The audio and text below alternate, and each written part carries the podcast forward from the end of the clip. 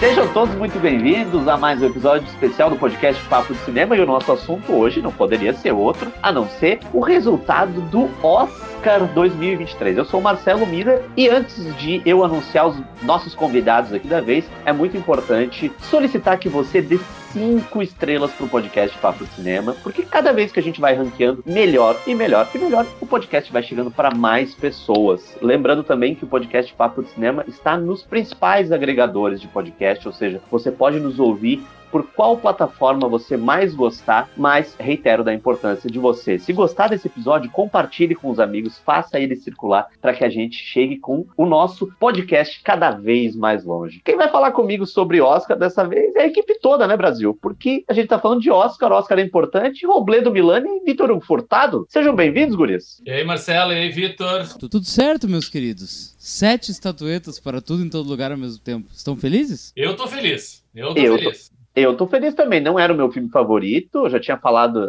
né, em outros momentos aqui, em rede social, que o Tar era o meu filme favorito, mas acho uma vitória bem significativa, inclusive, a gente vai abordar bastante isso no podcast, né, da choradeira que rendeu depois da vitória do Tudo em Todo Lugar ao mesmo tempo, essa vitória que é uma vitória muito importante, sete estatuetas, que não é uma vitória, né, guris, para começo de conversa, acho que é legal a gente balizar aqui na nossa conversa, não é uma, não é uma vitória surpreendente, né? Quem acompanhou aí todas as premiações que servem de termômetro ao Oscar já mais ou menos imaginava que o filme ia fazer barba, cabelo e bigode, né? Exato. É Como a gente, como há anos a gente já faz aqui no Papo, né, as nossas matérias de apostas e tal, a gente acompanha bem de perto durante toda a temporada de premiações, todas essas, essas cerimônias prévias que existem. A gente sabe que o, o fiel da balança mesmo acaba sendo os prêmios dos sindicatos. E quando a gente tem um filme que ganha o sindicato dos atores, o sindicato dos diretores, o sindicato dos produtores, tu- o sindicato dos roteiristas, como aconteceu com tudo em todo lugar ao mesmo tempo, não, não dá para querer ir contra a maré, né? A gente sabe que esse vai ser o filme. Agora, o que eu acho bacana, eu, acho- o Marcelo vai poder falar um pouco melhor aqui sobre essa questão do. Porque eu, eu acho particularmente que o tudo em todo lugar ao mesmo tempo é um fenômeno tipicamente norte-americano e estadunidense. Para mim, é um filme que funciona muito nos Estados Unidos. É um fenômeno particularmente lá. No Brasil, o filme, para vocês terem uma ideia, o filme estreou, esse Tudo em Todo Lugar ao mesmo tempo, estreou quase um ano atrás. Estreou na metade do ano passado. Faz uns 10 meses, 8, 10 meses que o filme estreou nos cinemas. Quando estreou aqui no Brasil, ninguém deu a menor pelota para esse filme. Esse filme passou quase que em branco no cinema. Nos Estados Unidos, o filme já começou a fazer barulho lá, tanto que fez mais de 100 milhões de dólares nas bilheterias. Foi, um- foi um, um, um filme de orçamento tão baixo, o filme foi um sucesso de bilheteria. E o mais interessante é que desde aquela época o filme já, as pessoas já falavam: ó, esse filme vai pro Oscar, esse filme tem cara de Oscar, esse filme. Eu me lembro de pensar quando eu vi o filme lá na época da estreia, de pensar assim, meu Deus, esse filme é muito maluco pro Oscar, não tem nada a ver. Acho que não vai acontecer. E eu estava completamente errado, como a gente viu agora. Mas o filme já, é, já desperta, despertava esse interesse. Agora, a gente vê as premiações ao redor do mundo, por exemplo, no BAFTA. No BAFTA da Inglaterra, tudo em todo lugar ganhou só montagem, não ganhou nada, perdeu todo o resto. Sabe, em outros lugares, por onde o filme está passando, o filme não faz. É muito norte-americano, estadunidense, e a gente tem que parar e refletir o que, que isso significa, né, Marcelo? É, eu acho interessante a gente pensar justamente no que, que isso significa, porque a gente vem eh, sublinhando já há algum tempo uma certa tendência de mudança no Oscar, né? Eu acho que isso ficou muito claro com o Parasita. A gente falou isso no nosso podcast, né, em que nós comentávamos os indicados ao Oscar, né, de como depois do Parasita muita gente pensou assim, olha, mas agora o Oscar vai se abrir para produções que são produções globais, que são produções internacionais, né? Vai vai criar essa relação.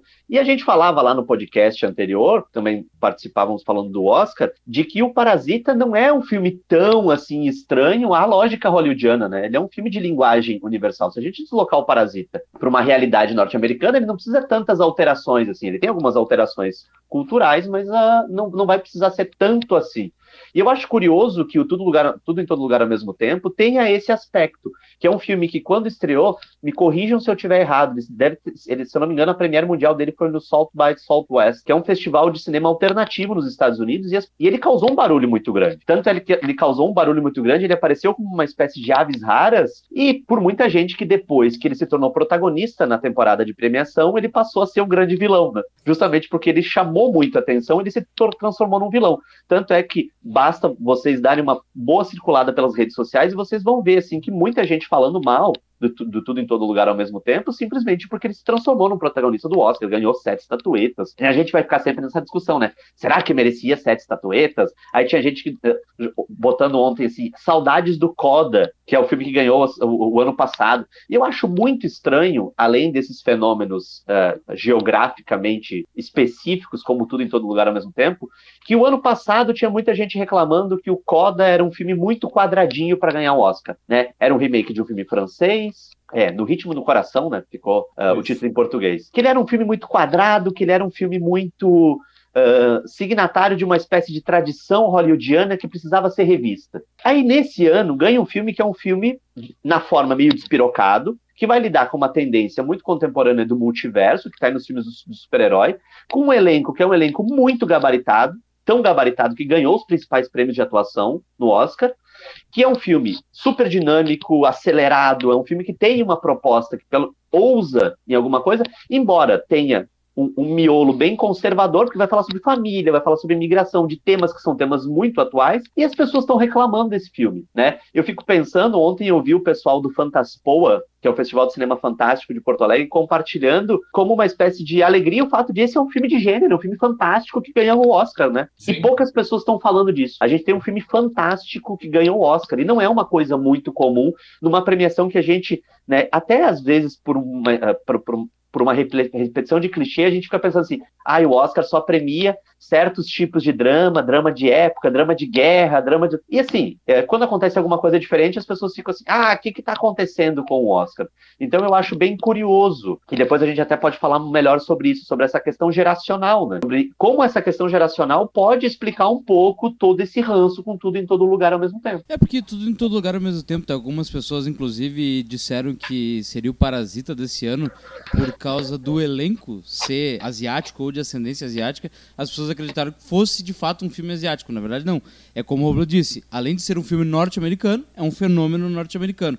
Eu achei, já daí falando dos troféus em si, eu imaginei que na cerimônia talvez não perdesse um pouco de força, não angariasse tantos. E foi o que aconteceu, claro, respeitando os sindicatos. Mas eu não imaginei que fosse levar sete. Porque nos últimos anos isso tem acontecido, né? O filme tem chegado com muita força. Ah, esse filme vai ganhar uns 5, 6 Oscars. E acaba não ganhando. Acho que o último que ganhou tantos assim foi o Mad Max, né? O último que acabou angariando. Não, gente, gente, assim, ó, isso, isso, isso é importante a gente fazer uma diferenciação. Existe o filme mais premiado e existe o grande vencedor. E faz muito tempo que isso não acontecia. Porque, assim, o mais premiado é aquele que ganhou mais estatuetas. O grande vencedor é aquele que ganha melhor filme e também é o que ganhou mais estatuetas. Então faz muito tempo que não aconteceu isso. Nos últimos. Gente, a última vez que um filme que ganhou melhor filme ganhou mais que sete estatuetas, vocês lembram qual foi? Foi o Titanic? Não, não, não é Senhor tanto. Dos Anéis? Também não é tanto. Foi um filme que hoje todo mundo execra. Um filme que todo mundo detesta. Um filme que assim, é o pior vencedor do Oscar de todos os tempos. Tá Quem quer ser um milionário? Quem que é bom pra caralho. Eu é adoro é esse bom. filme, cara. É, mas a...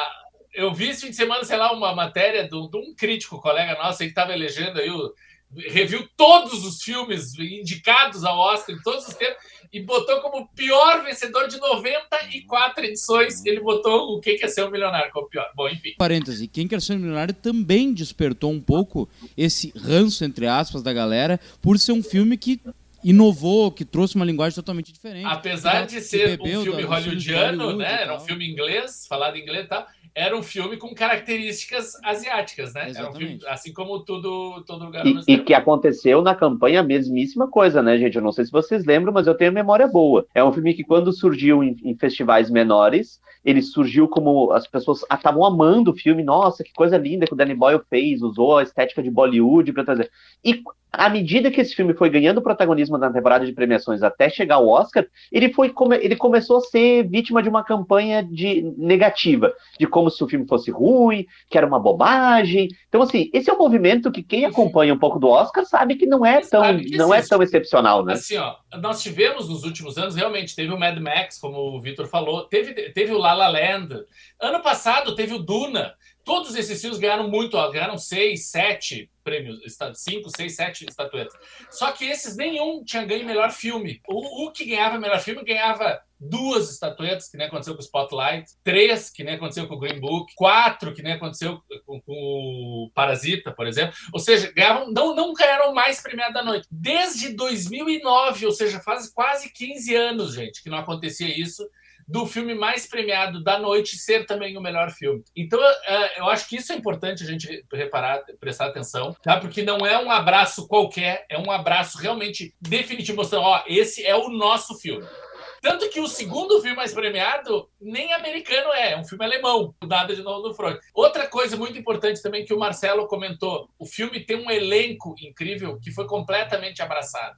E a gente sabe que a mais de 50% dos membros da academia, que é quem vota no Oscar, são intérpretes, são atores e atrizes. Então, assim, se mais da metade da academia, que é quem vota, são atores e os atores ficaram loucos por esse filme, adoraram esse filme, tanto que premiaram três. Pra vocês terem uma ideia, vocês sabem, hoje eu tô cheio das trilhas, gente. Hoje, o homem hoje tá desfilando, né? Não é, não é. Assim, ó, quero ver a gente completar uma frase. gente, você sabe, em 95 anos da história do Oscar, quantas vezes nós tivemos um filme ganhando em três categorias de atuação, que, que tudo em todo lugar ganhou atriz, ator coadjuvante e atriz coadjuvante. Quanto, nunca em 95 anos a gente teve um filme ganhando as quatro categorias. O mesmo nunca? A gente, nunca. A gente já teve vários indicados, por exemplo, belíssimos filmes de David o. Russell, como O Lado Bom da Vida e Trapaça, tá ambos foram indicados nas quatro categorias mas não ganharam. Agora, você sabe quantos ganharam em três, assim como o lado tudo de todo lugar ao mesmo tempo? Faço a mínima ideia, gente. Eu não sei. Gente, apenas duas vezes. É recém a terceira vez que isso acontece. Eita! Assim e, como e, Robledo, foi... e Robledo, quais foram as outras duas vezes, Robledo? assim como foi um marco, isso aqui vocês, vocês não lembram porque vocês são muito jovens. Mas quando o Silêncio dos Inocentes ganhou as cinco principais categorias, ah, né? Para, garoto. Filme, direção, ator, atriz e roteiro, e só tinha duas vezes anteriores acontecido isso. A mesma coisa se deu hoje com a questão das atuações. Só dois filmes anteriores. E vocês vão ver, olha o nível com que eles botaram tudo em todo lugar ao mesmo tempo. Os únicos outros dois filmes que ganharam as três categorias de atuação foram Um Bonde Chamado Desejo, Porra. que ganhou atriz, ator coadjuvante e atriz coadjuvante, só perdeu o Marlon Brando. E o segundo, que é outro também nível altíssimo, né? Rede de, rede, rede de intrigas é maravilhoso. que também ganhou atriz, a atriz coadjuvante e daí ganhou ator com o falecido Peter Finch. Ou seja, são só apenas esses três ganharam. E agora, eu acho que o mais interessante a gente poder observar em relação à premiação do Tudo em Todo Lugar ao mesmo tempo é, é ter, dar um passo atrás e ter um olhar distanciado em relação a isso. As pessoas estão muito assim, nossa, é, eu sei um monte de gente que não gostou do tudo em todo lugar porque não teve paciência para o filme. Eu conheço muita gente disso. Ah, esse filme me deixou atordoado. Ah, eu sei com dor de cabeça do cinema. Ah, eu nem vi até o final de tão maluco o filme. Vi muita gente comentando isso. Gente, para ter um filme, o Oscar fazer uma ousadia, vamos chamar de ousadia, né? Sei, o Oscar fazer uma ousadia de premiar um filme como esse, ele só faz isso quando um ano antes ou num ano depois, ele age da maneira mais comportada possível. É um passo para frente para dar um passo para trás. É um passo para frente para dar um passo para trás. Ah, Robledo, da onde tu tirou essa loucura? Quem foi o filme que ganhou ano passado, gente? No Ritmo do Coração, o filme mais quadradinho de todos os indicados. Ah, mas isso, aí é uma coincidência. Gente, para um, A Forma d'Água ganhar, que é outro filme de gênero, quem ganhou um ano antes, quem foi? Spotlight. O filme mais quadradinho possível. Dá um passo para frente, um passo para trás. Um passo para frente, um passo para trás. Então, assim, vocês têm que entender que faz parte da loja. E, e anota o que eu estou escrevendo. Ano que vem vai ter um monte de gente reclamando do vencedor pelos mesmos motivos que reclamaram do, do, do no, no, Ritmo do Coração do ano passado.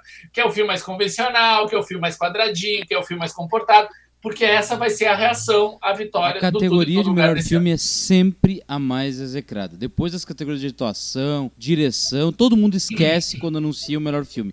Nunca agrada. Se ele é redondinho, não é bom. Se ele é feel good movie, ele não é bom. Se é o Nomadland, que é um filme crítico, que é um filme difícil, que é um filme comprido, que é um filme arrastado, sem muitas falas, é ruim também todos são ruins. Não tem filme que agrade. Agora, o filme mais despirocado que eu vi ganhar um Oscar de melhor filme foi agora tudo em todo lugar ao mesmo tempo, bebendo de todas as fontes, de todas a, a, as fantasias que o cinema pode te oferecer, subvertendo ou acrescentando ou adaptando todas as questões multiversais que o Marcelo bem disse no início, que é uma coisa que está muito latente no cinema de blockbuster.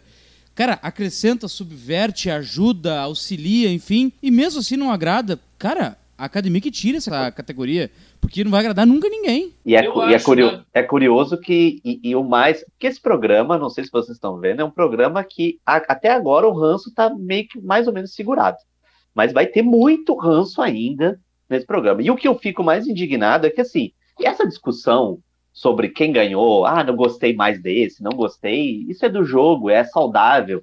A, a, a, a diferença de opiniões é a coisa mais saudável do mundo quando ela não vira quando ela não é espetacularizada e vira uma polêmica vazia de eu sei mais do que você, enfim. Fora isso, é tudo muito válido. Mas eu acho muito curioso, meus coleguinhas, antes da gente fazer o intervalo, que é preciso a gente fazer o intervalo, eu acho muito curioso que boa parte da galera que esteja hoje nas redes sociais reclamando da vitória do filme é uma galera que passa o ano inteiro dizendo que o Oscar não vale a pena dizendo que o Oscar não tem importância, dizendo que o Oscar uh, sequer uh, deve ser levado em consideração.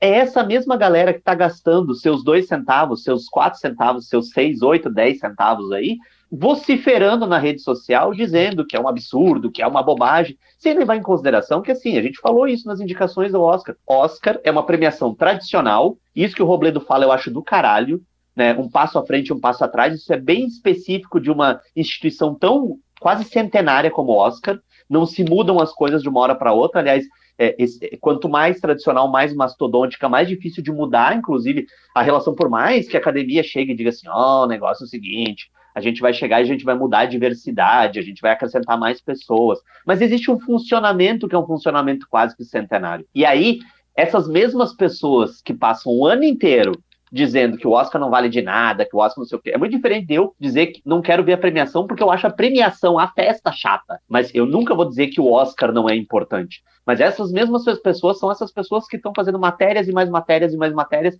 falando o quanto o Oscar. Foi uh, manchado pela vitória de tudo em todo lugar ao mesmo tempo. Outra reclamação muito recorrente também é de que, e não só o Oscar, mas o cinema como um todo, e principalmente o cinema hollywoodiano, é um cinema desprovido de ideias, é um cinema que está sempre se autofagocitando, que não consegue pensar em nada novo e tal. Daí quando a gente tem, nesse ano, dos 10 indicados, vamos parar para pensar, dos 10 indicados a gente tem teve duas continuações, a gente teve um remake, a gente teve duas cinebiografias, sabe? E daí a gente ganha, a despeito disso, ganha um filme que é um filme que está tentando fazer algo completamente diferente, daí reclamam também? É, daí fica, fica difícil, né? Ou seja, a tônica é reclamar. Dito isso, Daqui a pouco tem mais ranço, mas a gente vai fazer um breve intervalo comercial em que você vai ver ouvir uma mensagem super importante. Daqui a pouco a gente está de volta para continuar falando sobre o resultado do Oscar 2023. Olá pessoal, eu sou Vitor Hugo Furtado, um dos jornalistas do Papo de Cinema, e você está acompanhando o nosso podcast. Agora, para dar uma respirada nessa conversa, eu tô aqui para lembrar que você também faz parte desse espaço. Exatamente, pois os parceiros do Papo de Cinema tanto podem sugerir os temas a serem debatidos nesse momento de troca e discussão, como também negociar conosco inserções comerciais, divulgando seu produto, evento, filme ou marca. Bacana, né? Fale com a gente, mande um alô por qualquer um dos nossos perfis perfis nas redes sociais e você sabe, estamos no Instagram, no Twitter, no Facebook e todas as outras redes sociais, ou mesmo lá no site, pelo nosso e-mail papodecinema@papodecinema.com.br. Estamos esperando pelo seu contato, viu? Tenho certeza que vai ser muito legal contar com você ao nosso lado, tornando esse papo de cinema ainda mais amplo e diverso. Bora lá?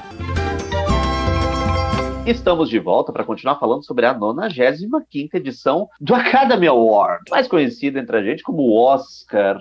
E a gente estava falando aqui especi especificamente no primeiro bloco sobre a vitória muito controversa. Qual vitória no Oscar que não é controversa, né? Mas a vitória é controversa de tudo em todo lugar ao mesmo tempo. E o Robledo mencionou ali no primeiro bloco sobre as quatro estatuetas do Nada de Novo no Front, que é o filme que mais ganhou prêmios no BAFTA, né? Que é o grande prêmio do, do cinema britânico, considerado o Oscar do cinema britânico. Uh, vocês em algum momento da cerimônia vocês ficaram com medinho de nada no novo no front, dar aquela atropelada e ganhar, assim, surpreendentemente, o Oscar de melhor filme? Eu acho que o único filme, aliás, que teria condições de tirar a estatueta de melhor filme de Tudo em Todo Lugar ao mesmo tempo é o Nada de Novo no Front. Porque ou galera que gosta de filme de guerra é academia, né? É para indicar, para premiar, enfim. E é mais um filme que mostra, assim, aos moldes de vai e veja, o pior da guerra sob a ótica de um soldado solitário, né? Então eu imaginei que seria mais um filme que, ao contrário do que se pensa, não é um filme que joga confete sobre a guerra. Pelo contrário, é um filme absolutamente crítico à guerra. Então eu imaginei que fosse vencer que teria essa chance. Que é diferente também do desejo, né? Porque o meu desejo é que ganhasse Top Gun Maverick, que é o filme que eu mais gosto. Mas enfim, não fiquei chateado com tudo em todo lugar ao mesmo tempo vencer. O que me chama a atenção é que desde que isso foi em 2010, já faz mais de uma década, que o Oscar teve essa mudança de passar de cinco indicados para melhor filme para até dez, hoje são dez específicos. Mostra o Oscar, como é que o Oscar nasce, gente? O Oscar nasce para ser uma premiação de reconhecimento dos melhores, né? É uma coisa assim qualitativa. Vamos mostrar o que, que a gente tem de melhor. Com o passar dos anos, essa, essa intenção de qualitativa foi se perdendo, hoje é mínima, e, e o que vale é como uma grande peça de marketing pra, de promoção dos seus filmes, porque é uma grande indústria e eles têm que promover esses filmes. E é, talvez a mai, melhor e a maior peça de marketing seja o Oscar e tal. Então, assim, enquanto peça de marketing, eu super entendo ter 10 indicados. Eu não sei como é que não tem 10 indicados em todas as categorias, sabe? Porque realmente as pessoas se envolvem, querem participar, querem fazer as maratonas do Oscar. Tá? Então, quanto mais filme indicado, melhor. Agora, gente, no, no critério qualitativo, nós tivemos 10 indicados a melhor filme. Cinco desses 10 saíram da festa de mão abanando. Não ganharam nada. Nós tivemos os Fabelmans, Tar, os Banshees de Inisherin, Triângulo da Tristeza e Elvis. Esses cinco filmes não ganharam nada. Precisavam estar na festa? Será? Será que eles precisavam? Daí fica a questão, fica uma, uma reflexão aí para a gente pensar. Porque quando tu. Essa é, é, é, uma consequência. Se tu pulveriza né, os prêmios, todo mundo sai da festa, todo mundo sai feliz, ninguém se destaca. Então, assim, eu acho que é, é, é, é deixar bem marcado que olha, é a opção e o que, que eles querem dizer em 2023 com a, os seus melhores e a produção. Que realmente eu acho que eles estão percebendo essa crise eu acho que tá, tá, o cinema como um todo está passando por um momento complicado. Os grandes estúdios estão muito reticentes em apostar em ideias diferenciadas, difer em ousadas, arriscadas, querem só garantir o mesmo, mais do mesmo, como sempre. Então, assim, ver um filme como esse que ousa que se arrisca, eu acho que é salutar. Gente, e assim, ó, teve momento mais triste no Oscar do que a cara da Angela Bassett quando a Jamie Lee Curtis é anunciada? Essa questão suscita realmente aquela discussão entre merecimento, probabilidade e desejo, que é o triângulo da tristeza da academia. Que Olha que bonito isso, cara. É, viu só? As pessoas desejam, as pessoas precisam acertar e as pessoas. E, existe uma probabilidade. Cara, se tu for ver bem, legal que a Michelle Yeoh venceu. Muito legal, todos os discursos muito bonitos e tal. Do Brandon Fraser também, capítulo à parte, né? Que Rui Kwan, me emocionei. Pô, um cara. Não precisava ter falado em American Dream, mas tudo bem. Mas ele fez um resgate interessante, né? E tal. Só que, se tu for ver bem, por merecimento, Gente, me desculpa. Kate Blanchett destruía, destruía por merecimento. Mas existe uma questão de probabilidade, de agrado. Agora, Angela Bassett, a mesma coisa. Coroaria todo um, né, um reinado, digamos assim, para também fazer uma alusão ao Wakanda, né? Mas a Jamie Lee Curtis existe também outra atmosfera. Ela é filha de duas pessoas muito importantes do showbiz hollywoodiano. Ela faz sucesso há muito tempo. Ela nunca tinha sido indicada ao Oscar. Se dedicou demais na carreira inteira a filmes de gênero. Nesse ano que celebra um filme de gênero, como tudo em todo lugar ao mesmo tempo. Então, é, é difícil. É só para quem bate todo dia, que tá lendo todo dia sobre cinema, para entender essas vitórias. Você, certamente, quem está nos ouvindo, já viu, se não um filme inteiro, já viu cenas de um filme clássico da Marilyn Monroe, que ela acaba se envolvendo com duas mulheres numa banda, e lá pelas tantas ela descobre que essas mulheres são homens disfarçados Quanto que estão fugindo de um gangster. Quanto mais quente, melhor. Um desses homens é o Tony Curtis, que é pai da Jamie Lee Curtis. E certamente todo mundo que está nos ouvindo já viu uma cena específica de uma mulher loira de cabelo curto se preparando para tomar banho e quando chega uma maluca com uma faca e e aí destrói ela e deixa só o sangue escorrendo pelo ralo Essa daquela mulher banheira. É mãe de quem, Roblando Milani? Essa mulher é Janet Lee, mãe da Jamie Lee Curtis. Então assim, ó, gente, com esses genes, vocês querem dizer que Jamie Lee Curtis não merecia esse Oscar. Sabe? outra coisa que eu quero, que eu achei muito importante a gente relembrar também. A Angela Bassett estava na sua segunda indicação. A primeira indicação dela foi Tina, em 94. Entre 94 e 2023, quantos filmes a Jamie Lee Curtis fez que mereciam ter ido pro Oscar? Nenhum. Cri, cri, cri, cri, cri. Eu acho maravilhosa a indicação. Eu gostaria de vê-la premiada, mas eu não posso dizer que é uma injustiça ela ter perdido. Eu não... Agora, a Jamie Lee Curtis, a Jamie Lee Curtis fez um peixe chamado Wanda. Ela fez Trocando as Bolas. Se eu não me ela engano, fez Freaky Friday. Ela fez uh, True Lies. Se eu não me engano, ela... eu acho que ela ganhou o Globo de Ouro por esse filme. E não foi Ela ganhou o Globo de Ouro, ela ganhou BAFTA, ela ganhou várias coisas e nunca tinha ido pro Oscar. Então, assim, gente, eu não posso dizer que Jamie Lee Curtis ter ganho foi um absurdo. Eu não é o meu. Eu discordo basicamente das categorias masculinas. Eu não estava torcendo nem para o Kihu Kwan, por mais que eu tenha achado bonito o discurso dele e tal, e nem para o Brennan, Brennan Fraser como A Baleia, que é um filme que eu nem gosto, também acho a atuação dele exagerada e tal. Eu ficaria muito mais feliz vendo a dupla dos Banshees, Colin Farrell e Brendan Gleeson, vendo os dois sendo premiados, eu ficaria muito, para mim... É porque é, um, porque é um filme da preguiça, né, Roberto? A gente sabe que a preguiça é um elemento que tu destaque, gosta muito, assim, os dois são assim, tipo, piada. ai, que preguiça viver nessa cidade. Destaque pra piada do Jimmy Kimmel no início, sensacional, que ele disse, palmas para a academia esse ano na questão diversidade, nós temos pessoas de todas as partes de Dublin indicadas. Maravilhoso. Agora, tem, Agora... Uma, tem um aspecto que eu acho interessante no, no, Oscar desse ano, e olhando a lista de indicados e de premiados, é, Hollywood gosta muito de falar de si própria, né? De filmes, e, e a gente tinha muitos filmes que, de alguma maneira, faziam alusão, ou, ou mesmo campanhas que faziam alusão ao, ao próprio cinema. Tem a Jamie Lee Curtis, que é filha de dois ícones, né? Ou seja, a própria existência dela ecoa esses dois ícones, e são dois ícones mesmo, são, né, o Robledo falou de dois filmes, mas tanto a Jamie Lee como o, o Tony Curtis tiveram uma carreira brilhante, né, é, em Hollywood. O Tudo em Todo Lugar ao mesmo tempo, dentro da, da relação multiversal, ele faz alusões ao próprio cinema. Tem um momento de, de uma mimese ali de Amor à Flor da Pele, por exemplo. O Brandon Fraser e o Ki Ratatouille! É Ratatouille, gente! Tem Ratatouille, no Tudo Ratatouille, Lugar. maravilhoso! o, o Brandon Fraser e o Ki Hu Kwan são astros que carregam essa narrativa do retorno, né? Do retorno triunfal, assim. É, são duas pessoas que começaram essa carreira muito bem, que começaram, que tiveram um lugar de destaque e que sumiram e que agora voltam para ganhar o Oscar. Ou seja, tem uma própria ideia hollywoodiana, né, de, de vitória, tanto que o Vitor falou que o, o Ki Kwan falou um pouco da, da, questão do sonho americano, né? Da, aí já estou um pouquinho ali. Mas o próprio Nada de Novo no Front é uma nova versão de um filme que ganhou o Oscar de melhor filme em 1931, do Lewis Milestone. O, o, o livro, o livro alemão tinha recém sido publicado em 1929, já foi feito o filme e o filme ganhou o Oscar. Uh, então é, é interessante que a gente tenha essa relação do cinema também, né, de filmes falando sobre filmes, de trajetórias e carreiras também aludindo a, a, a, uma lógica hollywoodiana quando a gente fala dos vencedores e dos indicados do Oscar. E sem esquecer dos Fabelmans, do Babilônia. Nossa, o Fabelman mais ainda, né? Pelo é. amor de Deus. Aliás, o que está fazendo, o que, que a academia fez e não colocar David Lynch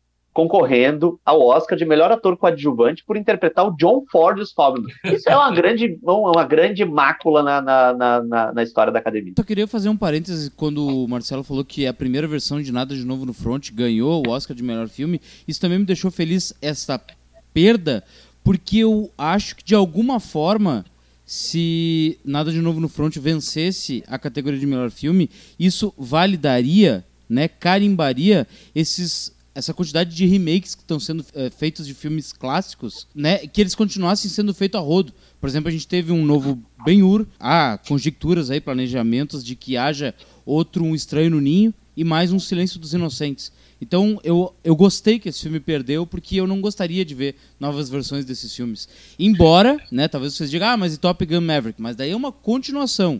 Embora eu entendo, eu entendo realmente que que, que possa ser prejudicial, mas não é um remake em si, é uma continuação. É, e é diferente porque o Top Gun Maverick, de alguma maneira, também é uma espécie de, de manifesto a favor de um cinema, de uma, de, até de uma experiência coletiva que está em risco hoje, né? A gente falou isso, vocês falaram isso muito bem no episódio do podcast, você que está nos ouvindo, volte aqui algumas casas no Jogo da Vida do podcast Papo de Cinema para procurar o podcast sobre o Top Gun Maverick, mas a própria... A, o filme carrega uma mensagem subliminar de manutenção de um espetáculo cinematográfico que nós aqui, né, que o Vitor é um pouquinho mais jovem que a gente, mas que a gente se acostumou nos anos 80 e dos anos 90, que eram os grandes espetáculos. O Top Gun Maverick é um filme muito melhor que o Top Gun. Isso é ponto pacífico, né? E outra coisa, eh, falando dos remakes que o Vitor levantou, a gente já teve dois remakes vencedores do Oscar, né? Que me chama a atenção, talvez tenha tido outros, mas eu, eu tenho dois muito pontuais para mim. E até porque são duas hum, propostas bem diversas a partir desses remakes. A gente teve o Coda no ano passado, né, No Ritmo do Coração, que, como o Marcelo falou, é um remake de um filme francês, e que é basicamente o mesmo filme. Eles refilmam quase ipsis literis o filme francês, com uma diferença que daí vem a dizer desses novos tempos, que é, é um filme sobre uma família de deficientes auditivos, que se no original francês eram atores que não possuem essa deficiência interpretando pessoas com essa deficiência, a versão americana eles pegaram intérpretes com a deficiência auditiva, ou seja, eram pessoas que davam representatividade a essa parcela uh, da população, botando atores com a deficiência, do, a mesma deficiência que tinham os personagens. Mas basicamente essa é a única mudança do filme. E a outra proposta a gente tem daí, que é o Departed, né? Os Infiltrados, do Martin Scorsese, que é um remake de um filme uh, de Hong Kong, né? O Conflitos Internos. Conflitos Internos que o, o, o, na verdade, o Scorsese pega uma trilogia, porque são três né, conflitos internos, conflitos internos 1, 2 e 3, e ele pega que o que ele tem de, acha de melhor e ele recria um outro filme, que é o, Os Infiltrados. Ou seja, é a partir, não é só um simples remake, é uma releitura, basicamente. Né? O Scorsese empresta a sua genialidade para fazer um filme completamente diverso do seu original. Mas é, é, muito raro a gente ver. Então, realmente, tinha um remake que hoje eu também compartilho do Vitor, não queria ver mais um remake, porque eu acho que ficar fazendo, refazendo os mesmos filmes cansa demais. Agora, outra coisa que eu acho importante embarcar, e também pegando um gancho aqui do que o Vitor falou, o Vitor acha, e eu acho que o Marcelo compartilha também disso que o Vitor está falando, Marcelo para falar, que foi que não tem como comparar a Kate Blanchett com a Michelle Yeoh no prêmio de melhor atriz. Gente, eu acho que tem como comparar sim. Eu acho que, aliás, a, a Kate Blanchett, para mim, não era nem a favorita e nem a segunda. Eu botaria a Kate Blanchett no meu ranking. Ela estaria em terceiro lugar. Eu via cinco indicados a melhor filme, a melhor atriz. Que a Michelle Williams, para mim. A Michelle Williams, para mim, se tivesse concorrido como atriz coadjuvante, era para ganhar, porque ela é coadjuvante naquele filme dos mas ela tem um, uma participação coadjuvante. Ela é a atriz protagonista do filme principal, mas ela não é protagonista, desculpa. Ela tem uma participação, uma postura coadjuvante da, da, da história, porque é a história do menino. E a Andrea Risebrook é quase um telefilme que ela faz. O To Leslie. Adorei gente, esse filme. A gente sabe que tem um movimento, teve ali um monte de atriz se uniu para conseguir essa indicação, beleza, bacana. Mas eu preferia mil vezes, por exemplo, a Danielle Deadweiler por Tio. Sabe? Então, enfim. Mas a, Michelle, a, a Kate Blanchett, ela estava na sua oitava indicação ela já tem duas estatuetas, ela já ganhou duas vezes. E quem conhece a carreira da, da, da Kate Blanchett sabe que ela pode estar num dos seus melhores momentos da carreira com o Tar, e eu concordo. Ela tá, é um dos melhores papéis da vida. Só que ela não faz no Tar algo que ela nunca tenha feito antes. O Tar é uma combinação de muitas excelentes atuações que ela já teve antes. Sabe, se tu viu Elizabeth, se tu viu O Aviador, se tu viu Carol, se tu viu Blue Jasmine, se tu viu Senhor dos Anéis, tu vê ingredientes do que está no tar. Sabe? Então, ao contrário da Michelle Yeoh, que a academia estava devendo, devendo essa indicação, nem vou dizer o prêmio, mas indicação há muito desde o Tigre Dragão, gente. Tigre Dragão ela foi indicada ao BAFTA, ela concorreu em vários prêmios e ficou de fora do Oscar 20 anos atrás. Teve o Além da Liberdade, teve Memórias de uma Gueixa, e teve vários outros filmes aí que ela poderia ter marcado presença, ficou de fora. O Podres de Rico, há pouquíssimo tempo, ela poderia tranquilamente ter se indicado como atriz coadjuvante, ficou de fora em várias, várias atuações. E, e a Michelle Yeoh faz uma coisa que eu, particularmente, que acompanho a carreira dela há muito tempo, nunca tinha visto. Ela realmente assume riscos, vai adiante e oferece uma coisa realmente inovadora no filme. Então, assim, eu fico, lamento todo esse, esse efeito contrário que teve em relação a Ana de Armas, né? A gente nem tá falando aqui, mas as Framboesas de Ouro aconteceu um, um dia antes e Blonde foi premiado como pior filme do ano, que eu acho um absurdo total. Blonde ser pior filme do ano. E outro, já vamos botar um outro parênteses aqui. Tom Hanks, pior ator coadjuvante do ano por Elvis, outro Ah, não, absurdo. não tem cabimento. Absurdo. Não tem cabimento. Olha, aliás, o Tom Agora- Hanks poderia ter sido indicado ao Oscar de melhor ator coadjuvante, facilmente. Podia ter sido indicado ao Oscar, com certeza, concordo. Mas vou dizer para vocês, eu tô bem feliz com a vitória da Michelle Yeoh, melhor atriz, acho merecidíssimo. E ó, e, e ainda assim, atriz e atriz coadjuvante, duas mulheres, duas senhoras com mais de 60 anos sendo premiadas, contra esse etarismo que a academia tem, eu acho ó, muitas palmas. Não, tinha, uma época, tinha uma época que melhor atriz só ganhava abaixo de 30. E foi, foram Exato. anos, assim, pelo menos umas duas, três décadas. É isso, e isso é um Oscar, não é, não é a vida pessoal do Leonardo DiCaprio, né? É, que são outras coisas. Mas o Roberto falou um negócio assim: eu sou apaixonado por Tar, era o meu filme favorito, né? Eu gosto muito do Tudo em Todo Lugar ao mesmo tempo, e eu acho que o trabalho da Kate Blanchett, assim, é maravilhoso, acho que é um dos melhores da carreira dela, tem tudo isso. Só que eu também fico pensando, na hora de fazer essa análise, o quanto. E, e isso é uma coisa que eu venho falando, eu, venho- eu converso muito com o Robledo, às vezes com o Vitor também sobre isso como às vezes boa parcela da crítica, e eu acho que isso se estende à indústria, tem dificuldades para definir o que que é uma boa interpretação. Né? A gente, às vezes, trabalha muito da ordem do clichê. E assim, fato é que o trabalho da Kate Blanchett é um trabalho mais tradicional. É um trabalho de composição de personagem mais tradicional. É, o próprio Tar é que eu acho um filme incrível. Eu acho que não é porque ele é mais tradicional que ele deixa de ser incrível, muito pelo contrário, eu acho que ele continua sendo incrível mas ele é um filme mais tradicional, de uma construção mais tradicional. Eu acho uma ousadia da academia, mais até do que premiar o Tudo em Todo Lugar ao mesmo tempo como melhor filme, de dar esse reconhecimento para os intérpretes. Porque esse é o tipo de filme em que, nos textos, a gente vê até dos próprios colegas, pouco se fala das interpretações. Porque é um filme em que a linguagem está muito à frente, né? Ela aparece muito à frente. É- Ele é dinâmico, ele é um filme né, é, hiperacelerado, ele fala de multiverso. E a gente fala pouco das interpretações, de como as interpretações são importantes, até porque é um filme que vai falar, né, que vai ter um subtexto muito forte sobre a imigração, especialmente a imigração asiática para os Estados Unidos, né, e certo desalento geracional. A gente está falando aqui sobre problemas geracionais, mas o filme toca nessa dificuldade geracional entre a filha e a mãe. E tem esse problema que é um problema familiar, né? E é um problema. E esses, e esses momentos do filme só são sustentados porque a gente tem muito bons atores trabalhando ali. Então eu acho que é menos óbvio, seria muito mais óbvio eu premiar, por exemplo, como atuação, um Tar ou um Entre Mulheres, embora eu acho que ninguém ali se destaque tanto, mas porque são filmes de uma fórmula em que coloca as atuações em primeiro plano. O Tudo em Todo Lugar ao mesmo tempo não coloca as atuações em primeiro plano, as atuações elas servem a um, a um conjunto. Então eu acho sim, por mais que o nosso ouvinte aqui possa achar uma, uma bobagem gente falar isso, mas eu acho uma ousadia a academia premiar esses três intérpretes do filme, porque não são premiações óbvias. Então, assim, se a gente teve uma premiação no Oscar 2023 previsível, porque já se imaginava, por conta dos termômetros, o que a gente, o que a gente podia esperar, a premiação não foi óbvia. Ela foi previsível, porém ela não foi óbvia. Porque o óbvio seria tu premiar o clássico. Seria tu premiar o de, o de, o de aquilo que está na cartilha. O que, que é uma grande atuação. Agora, tu botar uma atriz como a Michelle Yeoh, com toda a carreira que ela tem, e olha só, tem uma outra coisa. A gente vem fazendo um resgate, e é um resgate necessário, da, da importância que tinha que ter se dado há muito tempo para Viola Davis, né? E a Viola Davis fala muito isso. Se eu não fosse uma mulher negra, eu seria a Mary Streep. Eu sou a Mary Streep. Eu acho do caralho quando ela se coloca nesse, nesse lugar. Né? Até pra gente ver qual é, o, o, o a, qual é a, a influência do preconceito dentro desse conjunto de a gente entender, da indústria entender o que é bom, o que deve ser valorizado, o que não deve.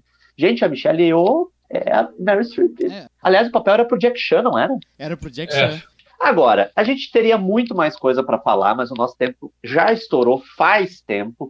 O que a gente quer saber de você é o que você achou do Oscar. Vá lá no Papo de Cinema, na nossa matéria com os vencedores e comente. Você tem um espaço lá para comentar. Eu só quero comente. uma pergunta para o final aqui, ah, Marcelo. E... Vitor, qual foi a vitória que te deixou mais feliz? Do Top Gun ou de Nato Nato? Nato Nato, óbvio.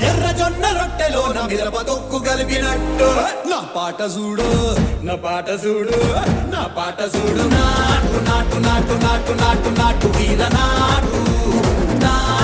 você gostou desse episódio, compartilhe com os amigos, manda no grupo do WhatsApp, nem que seja pra xingar a gente, pra dizer assim, olha só o que, que eles estão falando, olha as bobagens que eles estão falando, porque é isso, o importante é a gente discordar, chegar, nem sempre a gente vai chegar a uma conclusão, mas é importante a gente ter diversidade de opiniões. Dê cinco estrelas pro podcast Papo de Cinema, isso é muito importante pra gente. Vitinho, sobe o som com a música que ganhou o Oscar de melhor canção original. Na pata zuru, na pata zuru, na pata zuru, na...